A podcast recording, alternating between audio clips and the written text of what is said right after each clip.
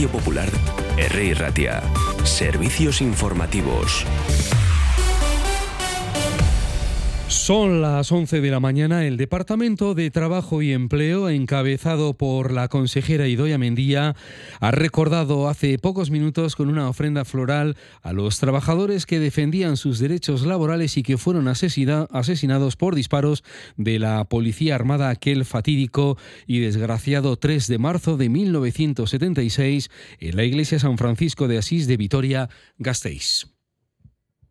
Un año más eh, venimos en representación del Departamento de Trabajo y Empleo del Gobierno Vasco a rendir homenaje y recuerdo a los trabajadores que en defensa de sus derechos laborales fueron injustamente asesinados. Y creo que es importante venir aquí a recordar. Yo inicié eh, los reconocimientos por parte del Gobierno vasco hace ahora 12 años, en mi condición de consejera de justicia entonces y responsable de derechos humanos, pero me pareció importante también que desde el Departamento de Trabajo, en representación de la defensa de los derechos de los trabajadores, también viniéramos a rendir homenaje a estos luchadores por la libertad, que gracias a aquellas luchas hoy eh, bueno, estamos en otra situación afortunadamente en democracia y en una mejor defensa de los derechos de los trabajadores.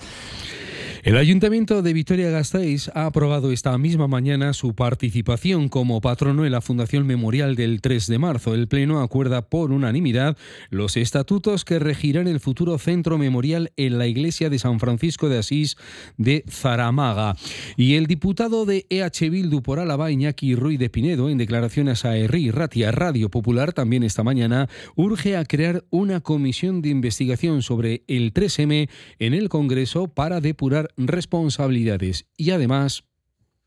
Claro, esa es nuestra preocupación de que Fraga no puede pasar a la historia como el adalid de las libertades, como el representante de, las libertades. Fraga fue el responsable de esa y de, eh, y, de, organización de todo el, posfranquismo que tuvo tan eh, estamos estos días pues con todo el tema de Montejurra que están saliendo muchos datos es el, el que realmente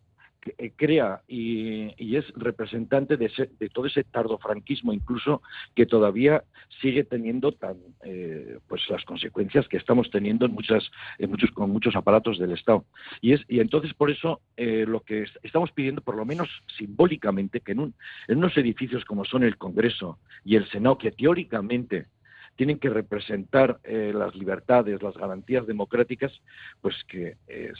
se, retiren todos esos cuadros, esa sala que está a su nombre, toda esa simbología que le, está, que le remarca a Fraga como uno de los héroes de la democracia.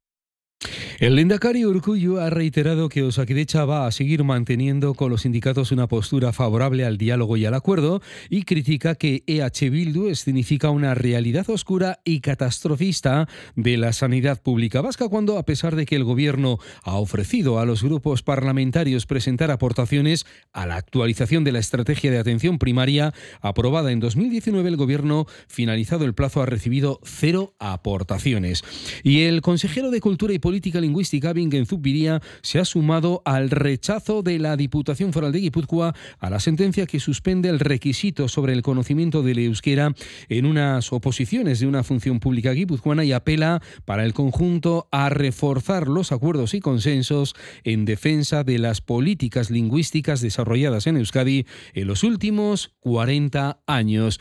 Y la residencia de Leyoa comienza su transformación en unidades convivenciales como nuevo centro comercial de referencia para Uribe Costa. Escuchamos a Sergio Murillo, diputado de Acción Social.